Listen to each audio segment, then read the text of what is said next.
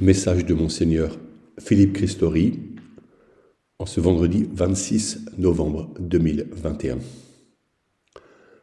L'Avent, mon quatrième déjà en heure et loire, est une période liturgique propice à l'intériorité spirituelle, à la méditation des évangiles de l'enfance, qui décrivent la venue de l'ange Gabriel l'accueil du Verbe divin dans le sein de Marie, la naissance de l'enfant conçu miraculeusement, la place de Joseph, qui le nomme Jésus, la pauvreté matérielle comme espace de vie pour le roi des rois.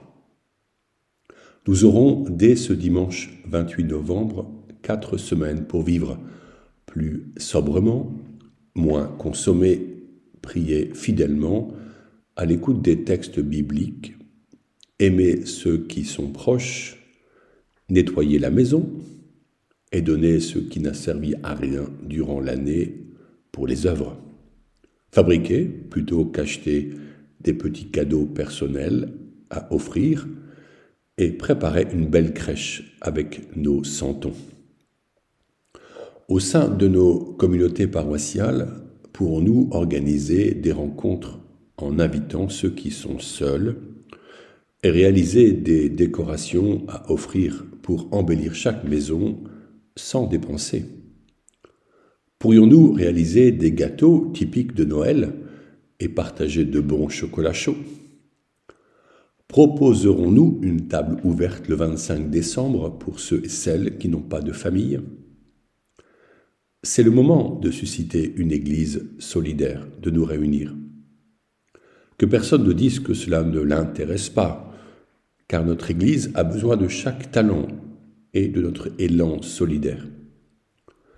La société laisse beaucoup de personnes démunies. Le temps de l'Avent n'est-il pas l'occasion de faire quelque chose avec elles?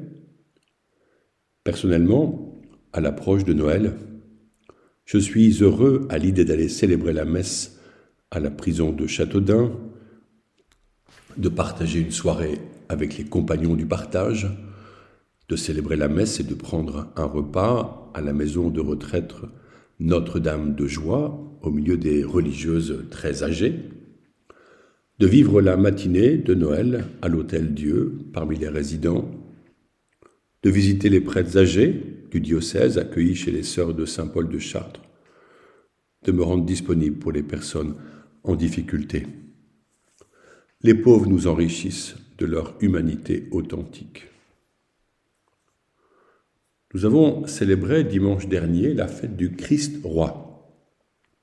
Loin du faste des royautés humaines, Jésus entre dans le monde des humains par l'humble porte de la pauvreté, en naissant dans une mangeoire entourée de ses seuls parents, la Vierge Marie et Joseph. Sa vie publique il la parcourt sans pierre où reposer sa tête, en totale dépendance de la providence divine et de la bonne volonté des gens. Il prêche et il guérit, il aime et il pardonne. Cependant, sa parole devient insupportable pour les autorités religieuses juives quand il décrit sa parfaite communion avec Dieu le Père du ciel le Père et moi, nous sommes un. Jean 17. Et le roi des rois devient la victime d'une machination abjecte qui le mène à la crucifixion. Ce n'est pas pour une œuvre bonne que nous voulons te lapider, mais c'est pour un blasphème. Tu n'es qu'un homme et tu te fais Dieu, disent-ils. Jean 10, verset 33. Son trône devient la croix immonde de son supplice.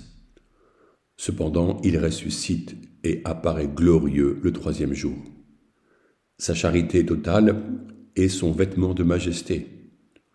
Il communique ses dons à son Église par les apôtres, qui reçoivent mission de le rendre présent par les sacrements et de faire connaître ses enseignements. C'est pourquoi l'Église est apostolique et elle est constituée de, des pierres vivantes, les baptisées en Jésus-Christ. Elle est sainte car le Christ est la tête. mais elle est pauvre car nous sommes tous pécheurs. Depuis l'apparition du rapport Sauvé sur les violences sexuelles, plusieurs personnes sont venues me parler des abus subis par la faute de prêtres ou dans leur famille, cause de souffrances profondes et durables.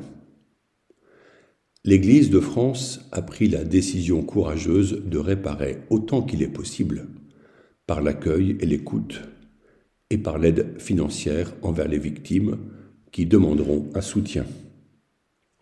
Je vois des personnes très sensibles à cette solidarité. Mais j'entends aussi des mécontentements de catholiques qui ne veulent pas que leur argent, ou celui qu'ils ont pu donner pour la mission de l'Église, soit utilisé pour aider les victimes d'abus. Quand un membre souffre, tout le corps souffre, affirme Saint Paul. 1 Corinthiens 12, verset 26 explicitant notre solidarité envers les plus souffrants. Que ceux qui ne veulent pas donner d'argent ne le fassent pas. Saint Paul dit que chacun donne comme il a décidé dans son cœur, sans regret et sans contrainte, car Dieu aime celui qui donne joyeusement. 2 Corinthiens 9, verset 7. Ne soyons pas des juges enfermés dans des certitudes, mais au contraire écoutons les victimes. Lisons de victimes à témoins ce recueil de témoignages que l'on trouve sur le site de la CIAZ. Et n'oublions pas que les victimes de ces abus sont aussi dans nos propres familles, proches de nous. Le diocèse de Chartres a peu de réserves financières et seuls quelques legs annuels permettent d'assurer son équilibre ressources et charges en vue de la mission. Les membres du Conseil économique du diocèse sont bien conscients des enjeux de justice et de gestion. L'avant nous permet d'espérer. Les responsables laïcs et clercs de l'Église travaillent pour anticiper et mettre en place les bonnes procédures afin de rendre l'Église sûre la société doit elle-même convertir les relations humaines pour que cessent les perversités. L'Écriture sainte dit que le Seigneur, après avoir chassé les vendeurs, tels des bandits hors du temple de Jérusalem, reprend son chemin vers les personnes qui le recherchaient. C'est ce que notre diocèse fait et doit faire. Chasser les bandits, prendre soin des blessés, et poursuivre son chemin vers ceux qui cherchent Dieu. Qui sont les bandits aujourd'hui? Ce sont les abus de pouvoir qui infantilisent les fidèles. Aujourd'hui, des hommes et des femmes aspirent à rencontrer Jésus, comme nos catéchumènes et nos confirmants rassemblés dimanche dernier, ou comme les jeunes couples qui ont vécu une journée de partage et de prière à l'écoute de Jésus. Nous existons pour les rejoindre et leur annoncer l'Évangile. Les mots du prophète Isaïe me reviennent pour nous redonner l'espérance et l'alliance en l'alliance éternelle de Dieu. Le peuple hébreu était alors en exil loin de chez lui. Isaïe nous dit, Vous serez nourris de son lait, rassasiés de ses consolations. Alors vous goûterez avec délice à l'abondance de sa gloire. Car le Seigneur déclare, Voici que je dirige vers elle la paix comme un fleuve et comme un torrent qui déborde, la gloire des nations. Vous serez nourris, portés sur la hanche, comme un enfant que sa mère console, ainsi je vous consolerai. Oui, dans Jérusalem vous serez consolés. Vous verrez, votre cœur sera dans l'allégresse et vos eaux revivront comme l'herbe reverdie. Le Seigneur fera connaître sa puissance à ses serviteurs. Fin de citation. Isaïe 66, les versets 11 à 14. Dans l'Ancien Testament, le lait et le miel sont des nourritures précieuses considérées comme des signes de la grâce divine. Le prophète Isaïe proposait d'acheter du lait sans argent, sans rien payer, Isaïe 55 verset 1.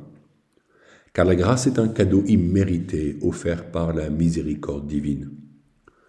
Le Seigneur fait une promesse de paix qui aujourd'hui résonne de manière particulière. Nous espérons être consolés comme la maman console son enfant en larmes. La vie sera redonnée. Isaïe utilise l'image des ossements desséchés dont Ézéchiel avait eu la vision. La chair reprend vie sur ces ossements par le souffle de Dieu. Pourquoi chez Isaïe une telle espérance est-elle possible? En réalité, il aperçoit le serviteur souffrant qui prend sur lui tout le péché d'Israël, figure prophétique du Messie attendu et qui se révèle en Jésus-Christ. C'est pourquoi nous croyons que les bénédictions divines arriveront à condition que chacun de nous accueille en sa vie et dans son cœur Jésus comme Messie et Sauveur. Autour de lui, l'Église redeviendra l'assemblée bénie et fraternelle qui prie et accueille toute personne afin de rendre notre société plus humaine et préparer l'avènement de la vie céleste. Prions en cette fin de semaine pour entrer en avant avec zèle et un vrai goût pour demeurer proche de Jésus enfant. Sainte Marie, Mère de Dieu, gardez-moi un cœur d'enfant pur et transparent comme une source. Obtenez-moi un cœur simple qui ne savoure pas les tristesses, un cœur magnifique à se donner, tendre à la compassion un cœur fidèle et généreux qui n'oublie aucun bien et ne tienne rancune d'aucun mal. Faites-moi un cœur doux et humble, aimant sans demander de retour, joyeux de s'effacer dans un autre cœur devant votre divin Fils. Un cœur grand et indomptable qu'aucune ingratitude ne ferme, qu'aucune indifférence ne lasse. Un cœur tourmenté de la gloire de Jésus-Christ, blessé de son amour et dont la plaie ne guérisse qu'au ciel. Amen.